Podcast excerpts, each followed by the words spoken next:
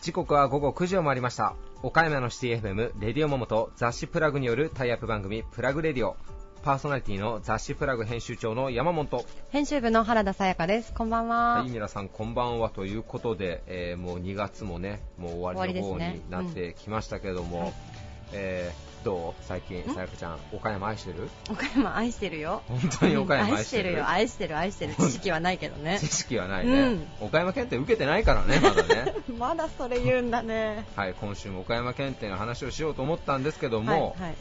実はねすごい私事なんですけど あのですねエディットエディットエディエディ名前間何？違えとるやないか、えーエディットエディットエディットっていう、はいはい。自分でね小島の地域とかではい。服を作ってまして、ああ。自分で。ブランドじゃないんですけど。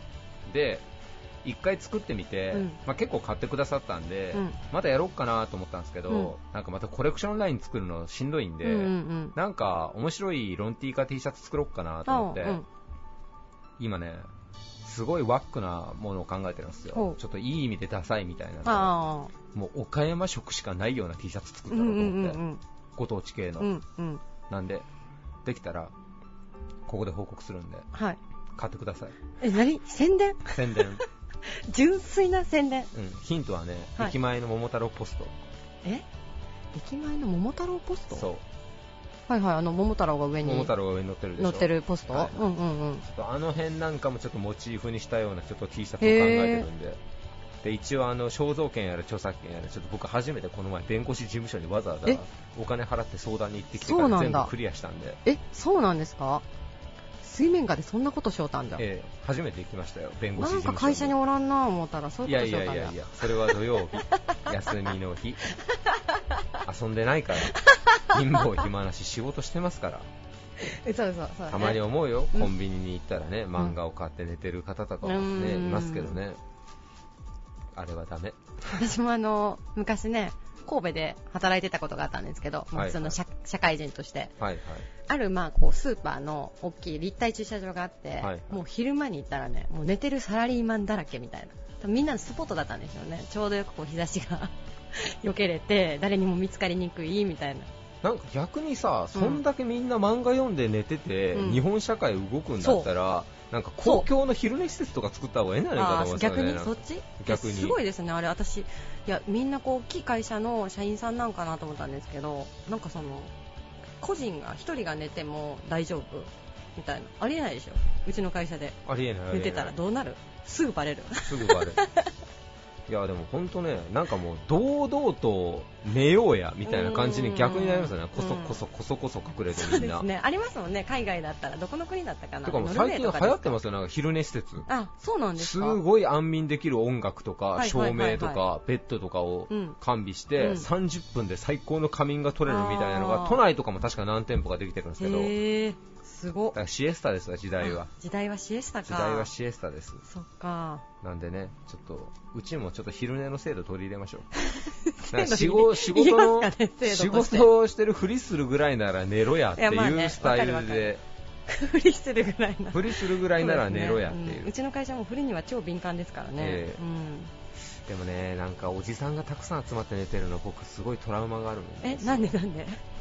あの今、うちのプラグっていう本、岡山以外でさ、都内とかでもちょっと出させてもらって、取材も東京とかよく行くじゃないですか、はい10年ぐらい前、もう今よりもさらにお金がない時って、はいはい。東京出張行くとかってなっても、向こうのまあちょっとね、カプセルホテル的なところに泊まるわけですよ、うんうん忘れもしませんよ、新宿のね、うん。とあるカプセルホテルに行ったら、そのカプセルもあるんですけど、はい休憩所みたいなめっちゃだだっ広い部屋があっへてー。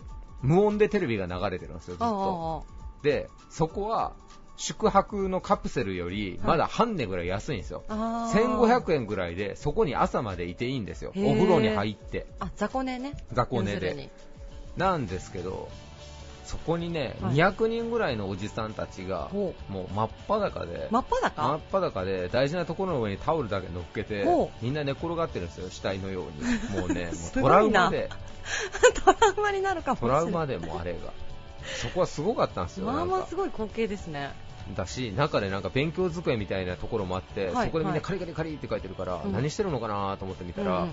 履歴書書いてるんですよみんな。うわー。怖ー東京怖ーと思って。そういうことか。あれはいい経験でしたね、うん。もう絶対ここに泊まらなくていい人間になろうと思いましたもんね。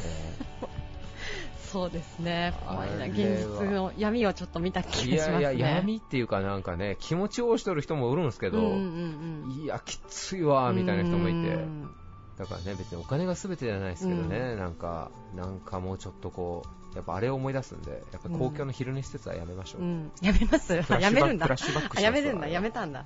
あれはやめましょう、うん昼寝施設は高くしましょう。そうですね。うんあ分かった。金払わんと寝てもダメなんじゃみたいな感じにしましょう。ね。それもそれでちょっと嫌な気分ただで昼サボれない国。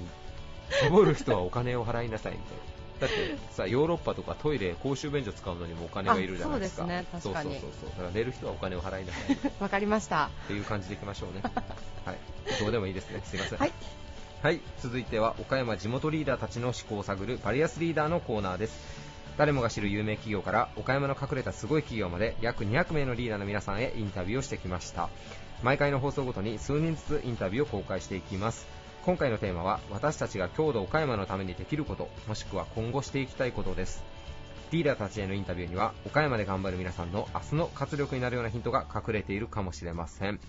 今回のゲストは株式会社大西代表取締役社長大西健一郎さん。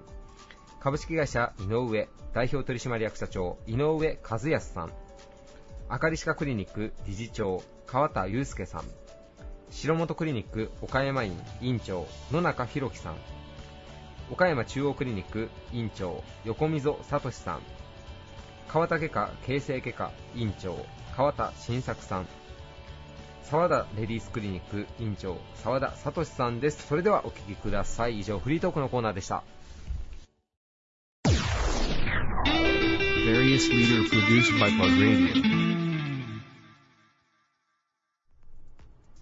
ヘアサロンのパートナーとして質の高い美容材料を提供するディーラー自社ビルでコンテストやセミナーも開催されている株式会社大西代表取締役社長の大西健一郎さんです。どうぞよろしくお願いします、はい、よろしくお願いします。お願いします、えー美容ディーラーということでですね、あのもう以前からコンテストだったりとか、いそういったことではあの私もよくお名前をお聞きしてるんですけれども、はい社長今回のテーマがですね私たちが郷土岡山のためにできることということでこちらについてちょっとお話を今日は聞かせてくださいはい、はいはい、わかりました。あの、まあ、最初にお話をいただいたときに、はいまあ、あの、岡山のために何ができてるかなっていうね、すごく大きな話だというふうに感じたんですね。まあ、ただあの我我々はあの、えーそこまでねあの、えー大きなことできてるということはないんですがやっぱりこの業界の中であの、えー岡山の美容師さんのためにあのなんか貢献ができているということを、まあ、今日はお伝えできたらなということで、はい、よろしくお願いしま。ますす。はい。えーまずその美容ディーラーさんというのは、はい。美容師さんが使われる例えばシャンプーだったりとか、はい。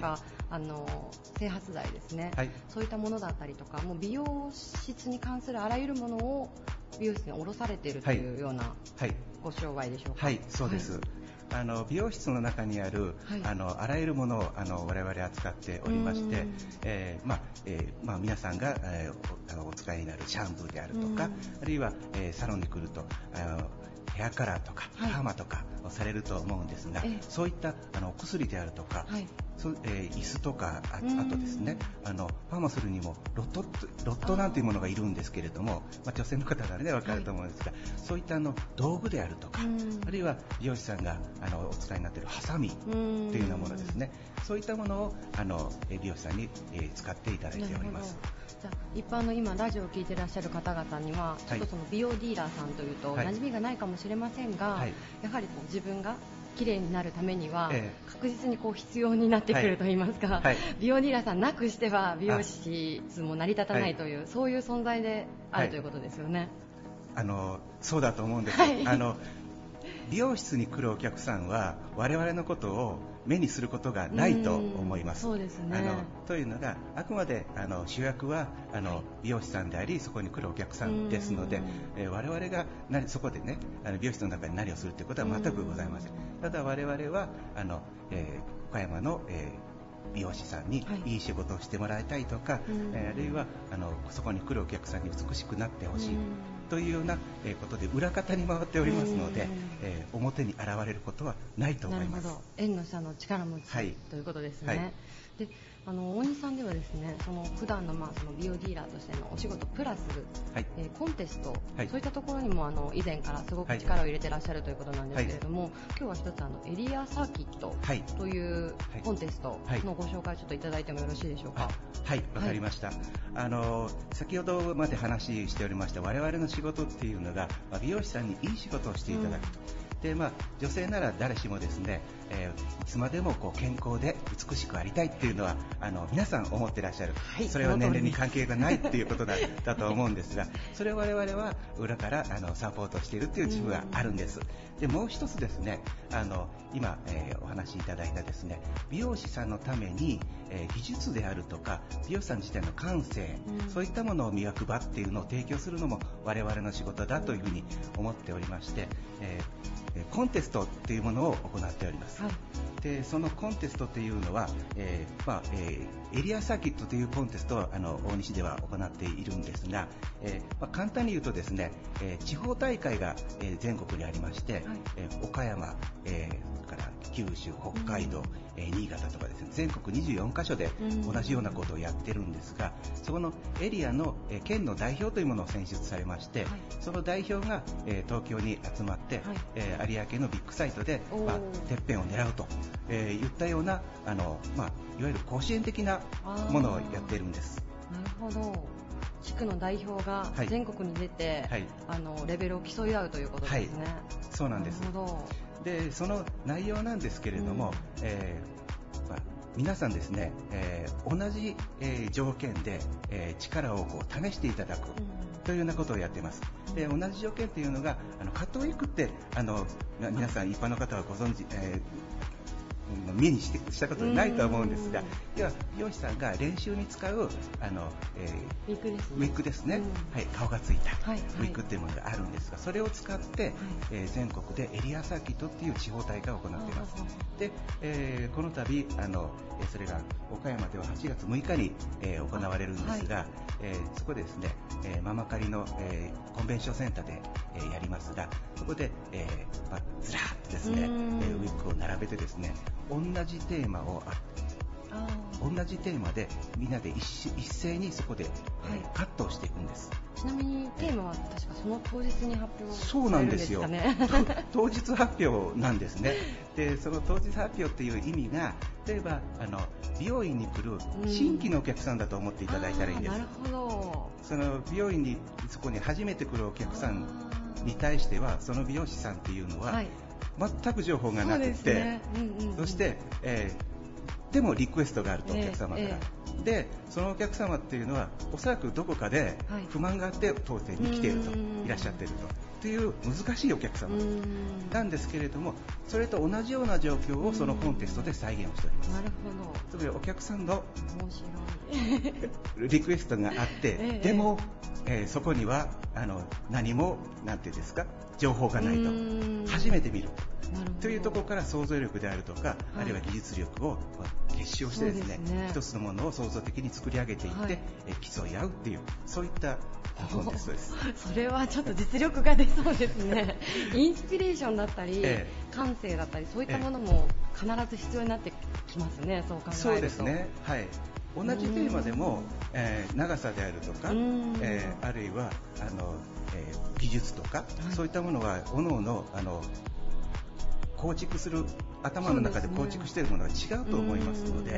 えーそれでそういう意味であの創造的な部分っていうのが必要だと思います。な。るほど。ただそういったことをやっていくっていうのはあの数あるあのヘアスタイルであるとか技術の中からあのそういったあのテーマっていうのが出てきているので、ぱりこう実践に直接つながるというような、はい。サロンサロンのであ皆さん美容師さんがうんされている、まあ、要は真剣勝負ですよね。はい。そういったあのとこにつながるのではないかうんということで、えーやっております。ちなみに今回何名ぐらいの方が参加されるんでしょうか？はい、もう。50名ぐらいのあの美容師さんが。そうなんですね、それはちょっとこう、はいみみ見せ物といいますかショーとしてもかなりこう面白そうな、今お話を聞いてるだけでもちょっと見に行ってみたいなと思うようなショーですね。ありがとうございます。あのまあ見せ物というわけではないんですが、まあやっぱりあの次出てみようかなとかえー興味があるなっていうあのうん美容師さんはですね、あの見学というものもああのあえあるんですね。はい、あのはい。募集をしておりますのでまたあの現場であのそういったあのことをお話しするということもあると思います。ちなみに一般の方はやっぱり見れないものですか？今回は一般の方は、はい、かしこまりました。ません。またあの一般の方に我々が働きかけるというようなことも、はい。あの考えてはいるんですね。あそうなんですね。はい。あのそういった時があったら、はい。あの、えークラブさんにですね、はい。あの情報を送りますので採用していただければ嬉しいです。じゃあその情報を、あのはい。リスナーの皆さんも今心待ちにされていると思いますので、は、はい。い。あのエリアサーキットが8月6日ということなんですけれども、ちょっとこちらの放送があった時にはえもうあのー多分8月6日が過ぎている状態だと思うんですけれども、はい。その後の大西さんの情報をはい。しっかりチェックしていただければと思います。あありがとうございます。ありがとうございます。えー本日のゲストは株式会社大西代表取締役社長の大西健一郎さんでした。ありがとうございました。はい、こちらこそありがとうございました。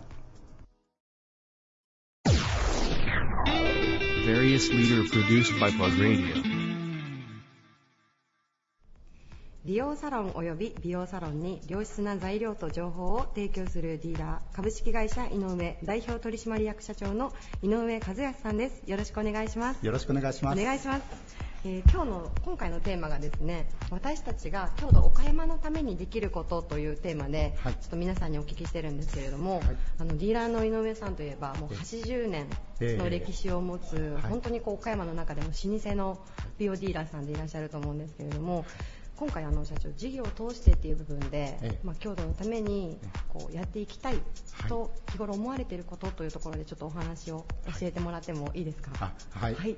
えっとですね、株式会社井上、えっとはい。講習だとか、えーコンテストだとかうん。そういったことに結構力を入れている会社じゃないかなというふうに思うんです。はい。はい。それはあのヘアサロンさんに向けた講習？そうです。技術講習であったりだとか、、はい。ろんなメニューの講習であったりだとか、はい、あのいろいろな勉強できるような環境を整えてます。あなるほど。社長それはもう結構前からやられていることなんでしょうか？そうですね、もう長いと思います、僕があの入るよりだいぶ前から、あはい、やっておりますので、社長、まあ、でも入る前と言われてもあの、えかなり若く見えるんで おいくつなのかちょっと私もまだお聞きできてはないんですけど、はい。そこはちょっと今回はお聞きしないでおきましょう。あまあまあまあまあ。そうですね。わかりました。じゃあ、はい。長いことそのサロンさんの技術支援であったりとか、ええ。そういう、ね、コンテストだったりとか、はい。そういうことはもうかなり力を入れてえ取り組まれていることということですよね。そうなんですというのがですね、はい。えー、とゆエンドユーザー、えー、と一般のお客様はい。が、えー美容室、散髪屋さん行くときって髪を切るっていうそういう意識であの行かれる方が多いんじゃないかなというふうに思うんです、でそれで、まあ、あの髪を切るっていうことだけに限ってしまえば、えーみんな同じになってしまうんですけども、うん。えっ、と ちょっとごめんなさい。あ全然全然何の話しましたっけ？あさっきはちょっと待ってくださいね。えっとねあここここ切るんで大丈夫です。あはい。さっきはあのあれです。髪切るっていうだけじゃなくてもっとこう付加価値とかあそういうものをサロンに求めてごめんなさいね。すいません。飛びましたね。こすいません。じゃああの講習とかを、はい。あのされてますよね。っていうところから教えてもらっていいですあかわかりました。講習とかされてますよね。えーそうなんです、えーと講習いろいろやってるんですけども、ええええーそうですね、まあ、技術講習であったりだとかうん、えーいろんなメニュー付加価値をつけるためのセミナあー勉強会というかそういう機会をたくさん作ってるんです。はははは。よく、まあ、あのよく私もですね、ええ。ちょっと髪切りに行ってくるっていうような言い方をしますけど、ええ。まあ、社長がおっしゃった付加価値っていう部分で、そのね、あの髪を切るっていうだけでええ。サロンに行かれる方って、まあ、あ。ほとんどいらっしゃらないですもんね。あそうなんですよね。うん。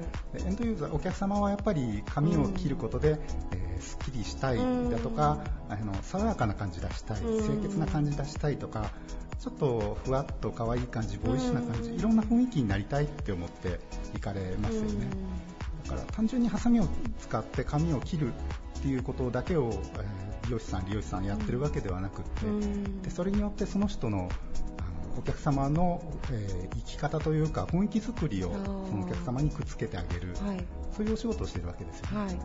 でその中でやっぱりあの技術っていうのは、うん。まあ、あのお店によっていろんなやり方あると思いますけどもでもそこのところっていうのは絶対外せない部分だと思うんです、はい、確かに。なのでその技術講習っていうのは特に力を入れて、はい。えっと年間で多分200ぐらいはあやってると思うんですけども、はい。すごいですね。いやーでもそうやって出てこられるあのプロの方々美容師さん利用師さんがすごく頑張ってられるなとはなるほど。思ってじゃあそこの後押しをずっとされてるっていうことですね。はいそうなんです。すごいですね、でもディーラーさんで、まあ、美容師さんにいろいろね商品を卸したりとかされると思うんですけど、そのエンドユーザーさん、ええ。まあ、私たちですよね、エンドユーザーさんがどういうふうにこう自分がなっていきたいかっていう、そこまで考えられた上でのサロン支援っていうのをされてるっていうことですもんね。あそうですねはい、もうそれはね、素晴らしいと思います。いやいやいやもうまさにあのやっぱりさっき言われたように、えうん自分がこういう風になってこういう生き方をしていきたいっていうのを叶える一つのこうものだと思うんです。ヘアのスタイルっていうのって。えだからすごくこう行く時に緊張するじゃないですか。あヘアサロンに行く時に、はい。ちゃんとなるかなとか。えだから結構その私たちにとっては重要なことだと思うんですよね。ヘアチェンジをするっていうのは。ええ。そこの気持ちもちゃんと分かってくれてそこも支援してくださってるっていう姿勢がもう私はもうすごく嬉しいで す。ありがとうございます本当にありがとうございます。じゃあそういった形で、まあ、これからもええ。あの今までもずっと長いことされてきてこれからもやっぱりそこは力を入れて。そうですね。このところはどうしても外せないうん。と思って続けていきたいと思っております。うんなるほど。あの社長が社長に就任されてから、ええ。ちょうど今1年とちょっとはい。ぐらいとお聞きしたんですけれども、ええ。これから社長こう井上さんの目指すところとしてはい。どういう展望がありますか、はい、あのそうですね。美容利用っていう部分に関して言えば、あの今進めていることつまりあのそうですね。その岡山に住むこの近辺に住む方すべての方々が綺麗にかっこよくなっていく。うん。でそうやってやっぱり自分が綺麗かっこいいとみんな元気が出ますから。うん。でそういったことを進めていく中であの全てのお客様に対して関わっていけるようなそううんいうふうな働きをしていきたいなというふうにうん。進めていきたいなと思っております。なるほど。ありがとうございます。確かにもうそういうの大事ですもんね。本当に。でもそこはよろしくお願いします。こちらこそよろしくお願いします。ありがとうございます。本日のゲストは株式会社井上井上和也さんでした。どうもありがとうございました。ありがとうございました。Various leader produced by Plug Radio. 倉敷小島で高度な治療と予防歯科を提供する2017年夏にリニューアルオープンを行いさらなる地域貢献を目指す赤レ歯科クリニック理事長の川田祐介さんですよろしくお願いしますよろしくお願いします。お願いします、えー今回のテーマがですね私たちが郷土岡山のためにできることというテーマなんですけれどもこちらについて今日は先生教えていただけますか？はい。あのー僕、僕たち、まあ僕は歯科医師なので、やはりまあ強度のためにできること、まあ何か商品を売ったりとか、っていうことはやっぱりできなくて、僕らが提供できるのって、あのー歯科医療しかないんですよね、逆に言うと。なので、まあ、しっかりとした、まあ高度な歯科医療と、えーまあ、はい虫歯や歯周病にならないような、まあ、予防歯科のところをしっかりと提供していきたいなっていうふうに僕は思ってます。はい、あのちなみにですね先ほどのその高度な医療というところなんですけれどもこちらの医院、まあ、リニューアル以降なんですけれどもこうかなりこう最新のあの医療器具を置かれているということで例えばどういったケアができるようなものがあるんでしょうか？はい、そうですね。えーっと、まあ、去年リニューアルオープンをして、えーまあ、クリニックも広く大きくなったので、まあ、以前も歯科医院やってたんですけれども、そこではまあ入れれなかった機械をあの今回まあ入れることができました。で、まあ一つが、あの歯科用の顕微鏡って言って、えーっと、まあ普通の目で見るのよりも、まあ8倍とか16倍とか、そういうふうに、まあその視野を大きくして、まあより精度を上げた、あの治療ができるようにということで、あの歯科用の顕微鏡を入れました。まああとは、えー例えば滅菌あの消毒とか滅菌の機械、器具のですね滅消毒滅菌の機械なんですけど、まあ、あの今まで従来のものよりもさらにまあ清潔度っていうか滅菌のレベルを上げたような滅菌の機械等を入れました。はい。もうあれですね、建物もですね、私も今日ちょっと初めて伺ったんですけれども、驚くような、こありがとうございます。あ、スタイリッシュなであり、ラグジュアリーであり、もう本当にこうすごいなと、なかなかこう県内でも見かけないようなクリニックさんなんですけれども、まあ、そこで働かれてらっしゃるスタッフさんもまた、対応が素晴らしいなとありがとうございます。感じております、はい。本当に。やっぱりこう理事長というか、はい。まあ、代表としてやってると、はい。まあ、自分のこのクリニックを褒めていただけるっていうのもすごい嬉しいんですけどやはりそこで働いてるスタッフを褒められるって、まあ、本当に嬉しいですよね、はい、自分のことよりもまあ嬉しいような気がします、はい。なんかそのさっき先生と取材前にちょっとちらっとお話ししてて、はい。あのまあ、スタッフさんがなんていうかね、お客様、患者様にこう真摯にやっぱりこう歯が痛いとかどこかこう弱ってここに来られてるのでそういった方には、まあ、真心込めて接するっていうことを大切にされてるとおっしゃってたんですけどやっぱりそれが皆さんもうできてらっしゃる方ばっかりだなと本当に今日改めて。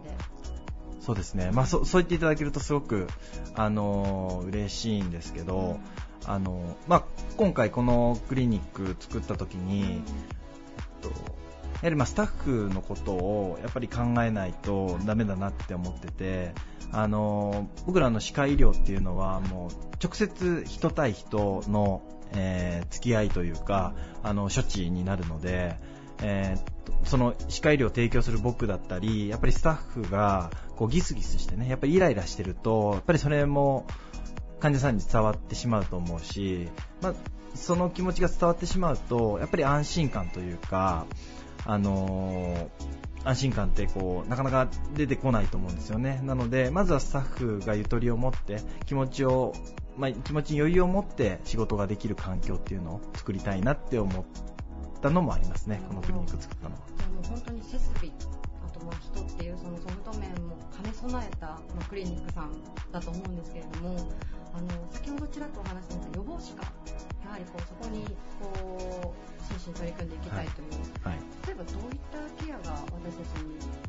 そうですね。あのーまあ、まず、こうあの予防歯科、まあ、口腔ケアっていうふうに言うんですけれども、あのケアって、まあ、大きく分けてセルフケアっていう、まあ、ご自身でやる歯ブラシですとか、歯間ブラシですとか、糸ようじですとか、あのご自身でやるセルフケアっていうのと、もう一個プロフェッショナルケアって言って、歯医者でやるケア、まあ、その大きい2種類があるんですね。で、えープロフェッショナルケアっていうのは大体まあ歯医者さんに、えー2、3ヶ月に1回あの通って、えー衛生士さんに、まあ、お口の中をきれいにしてもらうというケアなんですけれどもあのそれに行ったからといって虫歯とか歯周病にならないわけではなくてやはりセルフケアっていうのがすごく重要になってくるんですね。でその、まあ、2ヶ月、3ヶ月に1回歯医者に行って衛生士にこうお掃除をしてもらって、まあ、磨けてないところなんかを指導してもらうことでやっぱりセルフケアの、まあ、質というかセルフケアのクオリティも患者自身のあの上がると思うんです。でそれによって、まあ、セルフケアの、まあ、質が上がってで、まあ、3ヶ月に1回ぐらいで、えー自分が磨きづらい場所なんかを衛生士がこうきれいにするというのをやっていけばあの例えば学術的な論文でもその3ヶ月に1回こうクリニックに通ってプロフェッショナルケアを行うことで歯がなくなる確率っていうのはあの非常に減るっていう風にそういう文献も出てるんですね。まあ、科学的にもそれが証明されているので、まあ、その2つセルフケアとプロフェッショナルケアをしっかりまあ行っていくことでやはりお口の中の健康っていうのを、まあ、うちは守っていきたいなというふうに考えています。小島を小島をはじめとしてあの岡山の方々のお口の健康を守ってくださるとそうですねじゃあ二人三脚であのプロフェッショナルの方とはいセルフと二人三脚でこうしっかりお口の健康をはい一緒に育んでいきましょうという感じですね。そうですね。あそうやっていけたらいいなと思いますね。はい。ありがとうございます。え本日のゲストは中西歯科クリニック理事長の川田祐介さんでした。ありがとうございました。ありがとうございました。Various leader produced by Plug Radio. 美容医療に携わり30年以上の歴史と実績を誇る美容外科美容皮膚科クリニック白本クリニック岡山院院長の野中弘樹さんです。よろしくお願いします。よろしくお願いします。お願いします、えー先生今日のテーマがですね、はい。私たちが郷土岡山のためにできることというテーマで、はい。皆さんにあのお答えいただいてるんですけれども、はい。あのー白本クリニックさんといえばですねあの、はい。おなじみの CM で、はい。多分皆さん口ずさめる、はい。あのフレーズ私、今あえて歌いはしませんけれども、はい。皆さんもよくご存知だと思うんですけれども、はい。先生改めてですねあの、はい。白本クリニックさんのこう院のですね、はい。強みといいますか、はい。こここは自信を持って施術されているっていうところを教えていただいてもよろしいでしょうか？はい。はい。えー施術自体が、えー私は形成外科の専門医をはい。持っていますので、はい。えー大掛かりな、えー例えば、えー大きく切って、で、えー綺麗な傷跡を作るっていうような、えー大掛かりな施術うんから、えーそうですね、ヒアルロン酸の注入だったり、えーシミや入れ墨を消すようなレーザー治療、うん。そういった施術まで、えー幅広く、えーオールラウンドに、はい。えーそれもまた高いレベルではい。行うことができるっていうところが、えーおそらく予想、えー他のうん。美容クリニックに比べて、はいえー自信持ってご案内できるところかなと思います。はいあのやはり形成外科認定専門医はい。というところはですね、はいそのまあ、レーザーだったりとか、はいそのそういったそのヒアルロン酸のはい注入だったりとか、はい。そういったものよりも、はい。その手術はい。というレベルに関しては、はいかなり高度なものを扱われているということでしょうか？はい、そうですね。えっと、科の中で形成外科っていう、まあ、一つの独立した科があるんですけれども、はえーそこに所属している先生たちは、もう、えーひたすら先生によっては朝から晩まで、はい。えー傷の縫合おをー毎日やってるっていはいはいうような、まあ、そういう、うえーー極端に言うと科ですのんでなるほど。でそこの科で認定されてる先生っていうのは、うん。やはり、まあ、私も含めて、うん。えー縫合にまあ相当の自信を持ってるうん。と思います。なるほど。はい。じゃああれですね。例えば他のこう病院はいだったりとかではい。治療した結果、はい。ちょっとその自分では納得できないまあ傷がはい。できてしまったと、はい。そういった時にも、はい。この認定専門医はい。でいらっしゃる野中先生のところに来たら、はい。こう少しこうそそれが改善されたりであったりとか、はい。また別の角度からはい。専門的な治療を施してくれるというようなことでしょうか？はい、そうですね。うんそこはもう自信を持って、えー私たちも、はい、えー対応させていただきますし、はい。えーもう私が見ても、はい。えーこれはもうこれ以上綺麗にすることは難しいって時はもう正直に、えー説明しますし、うん。えーもしくは、えーもう一回切ってはい。縫うとかいうよりも、えーより綺麗にできる方法を、はい。まあ、おそらく形成の専門医なので、他の科の先生たちよりは、はい。えーたくさん知識はありますのでそれはそのケースバイケースではい。ご案内することはできます、うん。結構そういう患者さんも多いですか？結構いらっしゃいますね。うん。はい。じゃあこちらに来て野中先生に改めて相談して、はい。ちょっとこう安心と言いますか、はい。救われるような方があー結構いらっしゃるということですね。はいいらっしゃいますね、うん。あのそうですね。おそらく本人だけが気にされてて、うん。周りはそんなに指摘しないんでしょうけれども、うん。もう自分の中でおそらくその傷がトラウマになっているような方に、えー僕が改めていやこの傷はもう綺麗ですよ。あんまり気になりませんよっていうと、うんあの笑顔で帰られたりする方も結構いらっしゃいますね。そうですか。はい。じゃあもうあれですね、ものすごい信用が あるんですね、先生に。どうどうなんですかね、おそらくそうかなとは思います。本はい。なんかでもお話を伺ってると、あれですね、岡山のはいその美容に悩める方々のはい最後の砦としてですね、そうですね、うんはい、自分としてはもうそれを常に、えー自覚しながら、はい。もうそういう風に心がけながらうん。診療をしてます。うん。いやそれがもう本当にまさに今日のテーマにぴったりのあ。お答えではないのかなとありがとうございます。今お聞きしてて 思いました。ありがとうございます。あとあれですね先生。もうお話ししてみると、はい。めちゃくちゃ気さくでお話ししていただきやすいので 常に笑顔で。なんかこう悩みとかもめちゃくちゃなんかすぐお話ししたくなるような雰囲気の方ですよね。あそうですね、はい。よくあの、えー僕いつも他なんか聞いておきたいことありますかって伺うと、あの先生この相談と違う話でもいいんですかとか はい。それはよくあの聞いていただけますね。あなんかねすごくそういう雰囲気が出てるんですよね、はい。それはもうあの僕のまあ強みなのかパなと思。ってます。はいじゃああのいろんな意味で、はいその美容に関する技術も、はい知識も、はいあと人柄も 全てにおいてこう頼りにさせて いただけたらとはい、ありがとうございます。ありがとうございます。えー本日のゲストは白の白本クリニック岡山院院長の野中弘樹さんでした。ありがとうございました。ありがとうございました。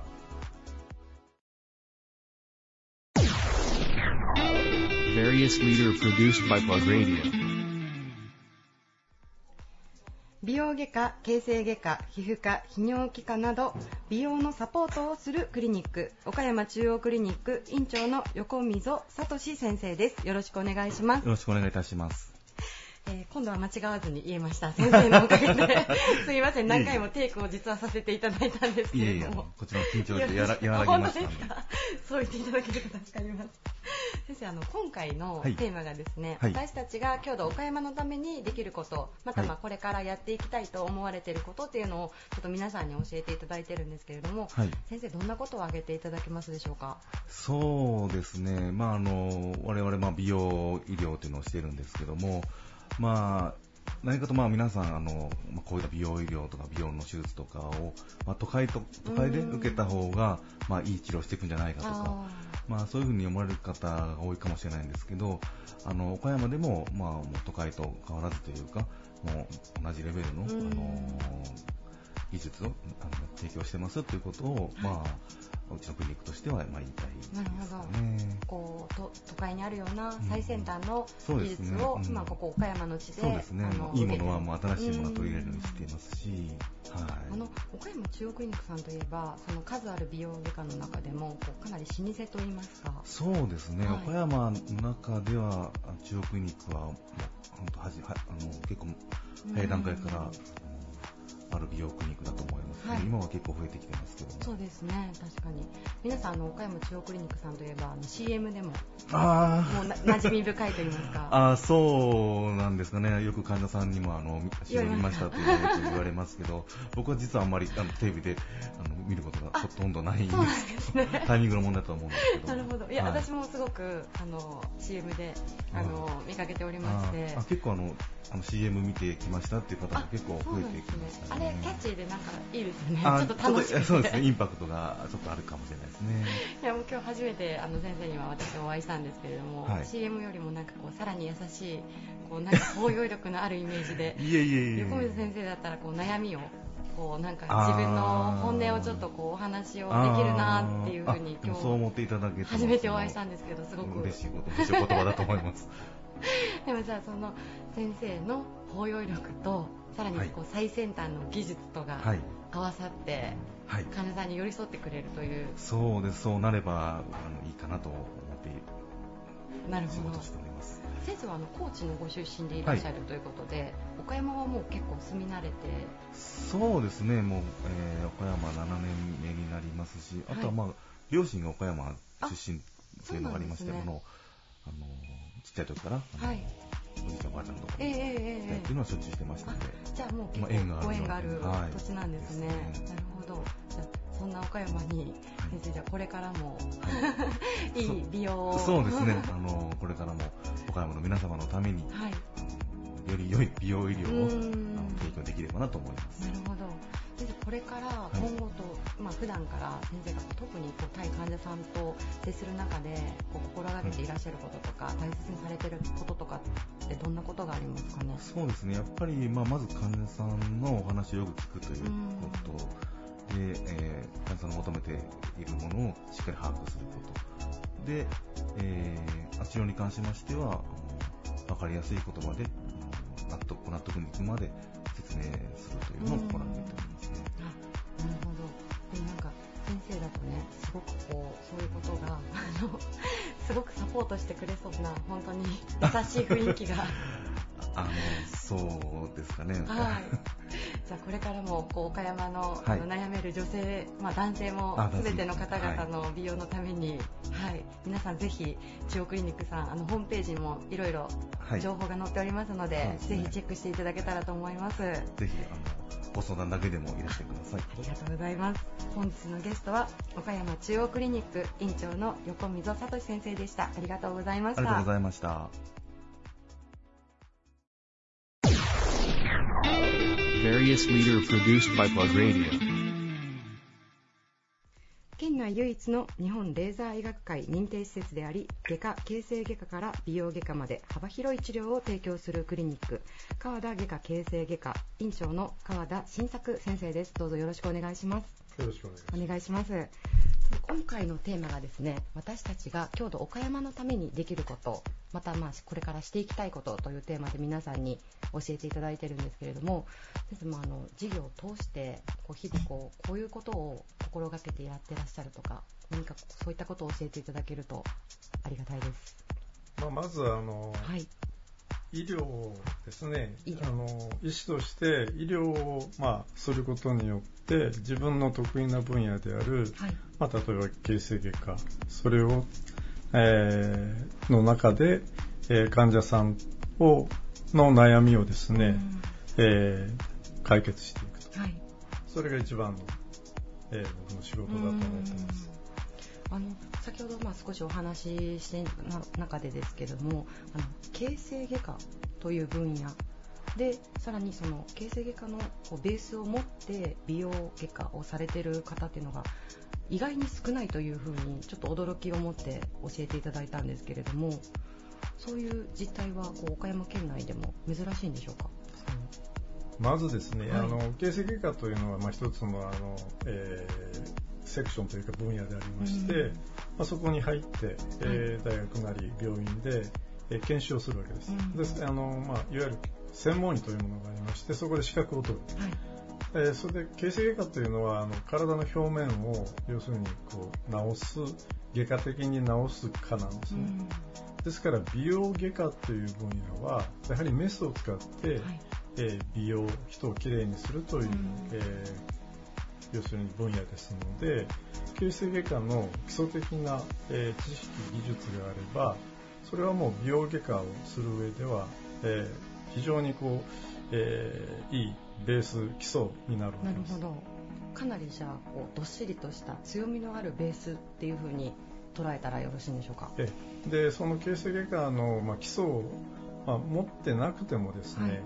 実は美容の治療というのはできるわけです、うん。えー医師免許証があればその、えーベースが何であろうがその経験さえあればですね、えー美容の治療は誰でもできるんですね。はい。なので、まあ、形成外科の、えー基礎がないと美容外科しちゃいけないっていうことはないですね、はい。それはまあ一つの技術として覚えればいいんですけども、うん。まあ、少なくともベースがある人間はあのより早く、えーそれもあのきちんとした治療がまあできる、まあ、ものを持っているということです。なるほど、まあ、今お話を伺っているとよりこう安心感があるなというふうにあの感じるんですけれども実際さっき川田先生教えていただいたようにあのこうご自分よりもこの方の方が得意かなと思ったらそちらにこうご紹介をされるというふうに先ほど教えていただきまして分野によってはこうそういう選択もされてらっしゃるんでしょうか？えーまあ、美容の治療といってもですね、はい。多岐にわたるんですね。うん。目の治療鼻の治療、うん。顎の治療骨の治療それからあヘアの治療なりで女性でいうともう、えー下半身の治療とかそここう胸の治療とかもう本当にいろんな分野があの、うん。ありましてでもちろん何でもブラックジャックのようにもう何でもできるドクターというのはそれは理想なんですけどもやはりその中で得意なことっていうのはできてきますね、うん。で僕みたいに長いことやってるとあの自分の、まあ、好きな治療といいますか得意な治療っていうのはどうしてもこうあのいろいろ、えー限られてきちゃうんで、そうでないもうやろうと思えばできるんですけど、はい。まあ、そんなにやってない治療をあえて、えー患者さんに、えー提供しようというよりは、世の中でやっぱりね、あの上手な人いますので、はい。その方が、その、例えば僕よりも、えー技術を持った医者にかかった方がこの治療はいいんだろうなと判断したときは、もう迷いなくそちらを紹介します。なるほど。なんか本当にそういう意味では本当にその患者様のことを思ってそういう選択をしてくださるそれはすごくありがたいことですよね患者さんにとっては。まあ、あのそれはもう医医師であればですね、はい。そのその方にとっての一番いい治療を提供するのが、まあ、あの当然ですから、はい。えー自分がそんなに、えー一つのこの、えー患者さんが要求してこられる、えー治療に対してそんなにあの経験もないと。うん。なればですね当然自分より上手い医者をうん。あのご紹介するのは当然だと。うーん。なるほど。でさっきおっしゃったようにやはりその寄り添っていかれてるそういう部分でこう岡山の女性の、まあ、美に関する悩みであったりとかそういったことをずっとサポートし続けてこられたということでしょうか？そうですね、はい。まああの女性にだけど男性の外見上の悩みっていうのは皆さんお持ちなので、そういったものを時代の流れに沿ってですね、はいえーどういったことをしあの世の中でやってるのか、うん。じゃあそれをどういうふうにどこに行けばいい治療が受けられるか、うん。まあ、はたまた僕がやればあのいいことがあれば僕もあの出します。し、うん。なるほど、まあ、あの私自身も結構目にコンプレックスが ずっと小さい時から あったりするんですけれどもじゃあそういう悩みがある方は一度まあしっかり相談をさせていただいて先生ととこうね打ち合わせをしてこれからのこう方針みたいなものも導いてくれるまあ、総合的な、は要するにあの、えー美容の、えーコンサルタントとしての経験は僕はさすがに長いので、うんいろいろなアドバイスは可能だと思います。なるほど。ありがとうございます。じゃあこれからもちょっと岡山の女性の美の悩みをたくさん救っていただけたらと思います。ありがとうございます。本日のゲストは川田外科形成外科院長の川田新作先生でした。どうもありがとうございました。ありがとうございます。Various 女性の悩みから出産及び周産期支援まで分かりやすく安心できる医療を提供する産科婦人科クリニック沢田レディースクリニック院長の沢田聡先生です。よろしくお願いします。よろしくお願いします。お願いします。で先生今回のテーマがですね私たちが郷土岡山のためにできることというテーマなんですけれども先生あの、まあ、経営されている沢田レディースクリニックさんを通してですねどういったことがこう今回お話しいただけますでしょうか？まずあの、えー少子化に対して、やはり元気な子供さんを障害なく出産してもらうことが、やはり岡山にとって、えーまあ、国全体にとっての、やはり国の宝なんで、えーそのために、やはり、えー24時間365日、えーいつでも岡山にこのクリニックにいて、えー無事に出産してもらえる。これがやっぱり一番の産婦人科医としてやらないといけないはいことだと思ってずっと開業して以来やってます。はい、もうあの開業されたのが24年前はい、そうです。ですかね、もうそこから長いことその先ほどちょっとお話ししていただいたもう24時間365日産婦人科医というお仕事ということでこうあまりこう気の休まる時も先生ご自身ないんじゃないかというぐらいこうお仕事に対してこう真摯に向き合われてるんじゃないのかなと思ったんですけれども。気の休む時いうのは本当にほとんどないと思います。えー一応、いまだにその、えー電話が院内のコールがあっても、えーまあ、基本的にはワンコールで出るという、だからおそらくあの熟眠してることはないと思います、もうほとんど半覚醒状態で、えー横になってる、そんな感じで、いつでもこう戦闘態勢的な感じですごはいですね。ます。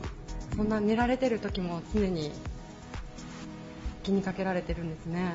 どうぞ気になるんですね、うん。入院患者さんがおられるので、うん。どうしても頭の中に必ずあの残ってるんで、うん。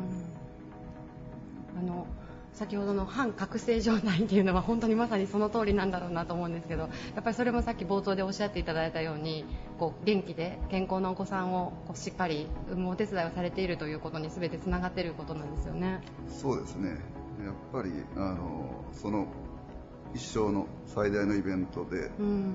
えーその子の一生、あるいは家族の一生が決まってしまうので、えーやはり、えーまあ、いろんな問題、参加もそのトラブルがあったりとかで、えー世間騒がされる、うん。あのいうようなこともあったりしますけども、まあ、自分の中ではやはり、えー一人もそういう、えーその参加のトラブルによっての障害を起こすことが今までなかったんで、はいそれはやはり、えーずっと患者さんのことを気にしながらうん。いたからじゃないかなとは思ってます、自分の中では。一人もいらっしゃらなかったすごいすごいことですねそれは。うーん。それはそれは大変な時もありました、もう、えーやはり今、あの帝王切開の率っていうのが、はい。僕が医者になった頃に比べてどんどん上がってきてる、それはやはり、えーやはりそれはまあ障害なくっていうことを基本に増えてきてるのもあるんですけども、やはり、えーそう思うと、えーまあ、寝るに寝れないですし、まあ、一番記憶あるのはもう、えー本当にもう1分1秒争う時があった時に、患者さんは僕が、えー分娩室から、えー手術室まではい。抱えていったことがあって、あー。そのことはもう未だに忘れられないぐらい、まあ、幸いそれは、えーもう本当に赤ちゃんが、えー危険な状態になってから、本当1分ちょっとぐらいではい。赤ちゃん出すことができたんで、あー。障害なく、えーその後も育ってますけども、あそうなんですね。だから、まあ、体力がいりますね。あ本当ですね。体力、精神力、体力がいるんですけども、うん。それは一人にやはり元気に出産してもらう。うん。うん。だから、えー今までに1万2、3000人取ってますけども、やっぱり帝王切開した人というのはそれの1割以上はあるので、だから、まあ、その時は、ね、普通のお産でも集中力は欠かせないですけども、はい。まあ、帝王切開はもっと集中しないといけないんで、えーまあ、お産っていうのは本当に何があるかわからないうん。ものなんで、えーまあ、女性が一番大変なんですけども、うんその周りのスタッフもやっぱりかなり大変だとは思います。で支えてもらってこそのあの出産と子育てだなって私もあの自分が子供を産んでからよく分かったことなのでやっぱり先生みたいにそうやってそのもう一生をとしてそこをやっていただいているっていうこと自体が本当に地域貢献だなと今お話を伺って改めて思いました。あと先生もう一つあのこちら澤田レディースクリニックさんでは開業当初からスタッフさんのお子さんをこう院内保育でこう預かられているということでもう24年前からですねその個人クリニックさんでそんなことをやってるところっていうのはかなり珍しかったんじゃないんでしょうか。うんあのなかったとは思います、はい。ただやっぱり開業した当初やはりスタッフも若かったんで、はい。